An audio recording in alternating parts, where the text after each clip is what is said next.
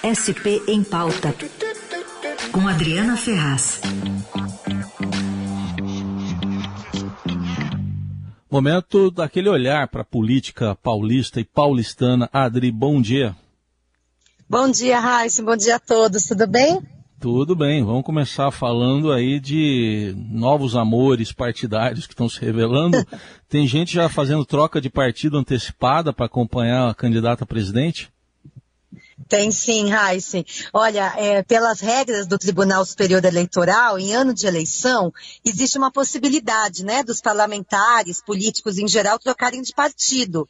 E essa, esse, esse período para essas trocas acontecerem é chamada de janela partidária. E só vai abrir esse ano no dia 3 de março. Fica aberto entre 3 de março e 1 de abril. Neste período é permitido, então, troca de partido. Mas os senadores e deputados, já se anteciparam a essa janela e já começam aí a fazer uma movimentação, escolher o partido que mais lhe cai bem, vamos dizer assim, nessa eleição. Senadores são donos de seus mandatos, né, que a gente costuma falar. Então eles podem trocar de partido a qualquer momento, mas deputados não. Deputados federais, deputados estaduais e distritais têm que seguir essa norma do TSE, senão eles podem ser punidos. Mas olha, ninguém está preocupado com isso, já tem gente participando de evento de filiação, até mesmo simbólico, Raíssa. Ontem aqui em São Paulo aconteceu um evento de filiação simbólico de integrantes do MBL, aquele grupo que não é um partido, uma gremiação ali de, de políticos. Esse grupo, é, então, se juntou à candidatura do ex-juiz Sérgio Moro, que se filiou ao Podemos. Então, boa parte dos integrantes do MBL agora, então, vai estar no Podemos na próxima eleição. E aí, para eles não serem punidos, não houve uma assinatura oficial, uma entrada real ali no partido, só um evento simbólico em que se marcou essa adesão ao Podemos. E aí há outros exemplos é, relacionados a outras candidaturas, fator Bolsonaro, por exemplo, tirou gente do PL, o novo partido do presidente, mas também levou gente do PL. É, em relação a João Dória, governador aqui de São Paulo, também conseguiu tirar é, um político ali do Paraná que estava apoiando o Moro para trazer para o PSDB. O Ciro Gomes também está atrás de outros deputados. Quer dizer, há um mercado ali partidário que se antecipou à janela neste ano, Raíssa. Então quer dizer que uh, fa eles fazem o evento, uh, uh, não é um casamento sem assinatura, sem papel passado ainda. Exatamente, é uma boa tradução. É, eles vão ter deixar essa assinatura para quando a janela for aberta e aí não ter nenhum tipo de punição. Ou então, quando há um acordo já entre os partidos, é permitida essa troca. Por exemplo, o deputado Marcelo Freixo, do Rio de Janeiro, ele sempre foi deputado pelo PSOL. O ano passado ele fez um acordo com o partido e ele então se transferiu para o PSB, antes, muito antes dessa janela ser aberta. E o PSOL se comprometeu de não pedir o mandato dele na justiça. Porque a principal punição é essa. É, em caso de infidelidade partidária, que é o que a gente chama, como o mandato de deputado não é do deputado, mas do partido, o partido pode entrar na justiça e pedir aquele mandato para ele e colocar então o segundo da lista. Né? No caso do Freixo, houve um acordo com o PSOL e o PSOL não fez esse pedido à justiça, ele pode ir livremente lá para o PSB. Mas há outros casos não. Então, o Kim Kataguiri, por exemplo, que é deputado federal pelo DEM aqui de São Paulo, ele vai para o Podemos, mas ele está esperando essa janela partidária para não ter nenhum tipo de punição participa dos eventos, mas nada ainda oficial. Deputado estadual Arthur Duval, aqui de São Paulo, ele quer ser candidato ao governo de São Paulo, já disputou a prefeitura pelo Patriota. E também, então, agora, vai se mudar para o Podemos para poder apoiar o juiz Sérgio Moro e aí aguarda essa autorização. No caso do Arthur Duval, ele até foi expulso do DEM é, antes de ir para o Patriota. Então já é o terceiro partido que ele vai aí se filiar, Raíssa. Então tá bom, vamos ficar de olho, mas a Adriana Ferraz já antecipou para a gente então esses, esses casamentos ainda sem papel passado, mas que estão acontecendo na prática com parlamentares mudando de partido.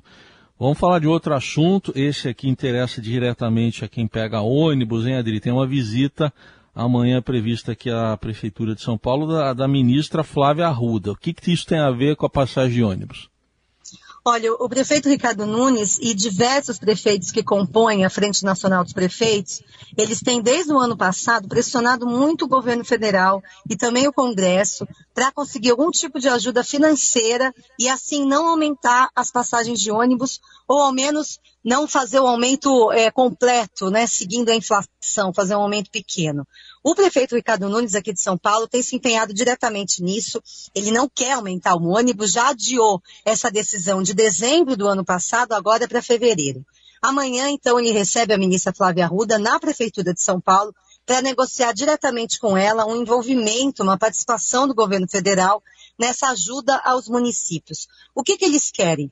Assim como o SUS, por exemplo, a saúde, que a gente tanto fala que é tripartite, né, que inclui aí uma ajuda federal, estadual e municipal, a Frente Nacional dos Prefeitos defende que o transporte público também é um serviço público, assim como a saúde, e que também deve ser dividido entre os três poderes. Isso não acontece hoje. Hoje, normalmente, é Estado e municípios né, que se envolvem na questão do transporte. A principal demanda é para o governo federal ajudar os municípios de duas formas. Ou pagando as gratuidades que os municípios oferecem, por exemplo, a idosos com 65 anos ou mais, ou então criando uma espécie de fundo que seria utilizado aí pelos municípios para eh, os municípios poderem se equilibrar quando houver aumento do diesel. O diesel aumentou cerca de 60% no ano passado. Isso influi diretamente no valor é, do custo né, do transporte, que os ônibus ainda são movidos a diesel. Então, amanhã o prefeito Ricardo Nunes vai conversar com a ministra Flávia Arruda sobre essas duas possibilidades, a criação de um fundo e ou então o governo federal ajudando a pagar essas gratuidades. A lei que garante gratuidades no transporte público para idosos é uma lei federal. Então, eles usam esse argumento, Raiz. Como a lei é federal, o governo federal tem que ajudar a pagar. São Paulo quer que o governo pague um bilhão de reais por ano para que a tarifa não aumente esse ano. Essa reunião amanhã não deve ser definitiva ainda, mas é um passo a mais, já que a própria, prefe... a própria ministra vem para São Paulo tratar deste tema específico. Então há aí uma esperança na prefeitura de que as coisas a partir de agora comecem a andar. Quer dizer, o, o fato dela vir aqui é um indicativo que pode sair algum acordo, Adri, porque senão ela nem viria. É, é um, é um, indicativo, pelo menos, encarado dessa forma pela prefeitura. Porque em todas as outras reuniões, pre, os prefeitos foram a Brasília, né? Foram uhum. várias comitivas que aconteceram no ano passado o próprio prefeito Ricardo Nunes esteve com o presidente Jair Bolsonaro pessoalmente numa reunião rápida no Palácio ano passado, mas nunca é, houve esse retorno, né, essa visita contrária. Agora a ministra vem e a pauta, pelo que a gente apurou, é especificamente transporte público. Então, se espera que a ministra traga algum tipo de proposta, algum tipo de acordo oferecido pelo governo federal. E vamos lembrar que o prefeito Ricardo Nunes prometeu resolver esse assunto em fevereiro, né? Ele adiou de dezembro para fevereiro. A gente está aí às vésperas de começar o mês e está todo mundo ansioso com essa possibilidade de aumentar a tarifa. Muito bem, tá aí a Adriana Ferraz trazendo para a gente mais detalhes da política paulistana, com dois assuntos importantes, essa troca partidária de vários parlamentares e também essa aí que tem a ver com o bolso do paulistano, a tarifa de ônibus. Amanhã a gente acompanha e sempre no portal do Estadão tem toda a atualização e aqui na Rádio Eldorado também do que, que vai acontecer nessa reunião do prefeito Ricardo Nunes com a ministra Flávia Arruda. Adri volta semana que vem, na quinta-feira. Obrigado, Adri. Até lá. Obrigada, bom dia. Tchau, tchau.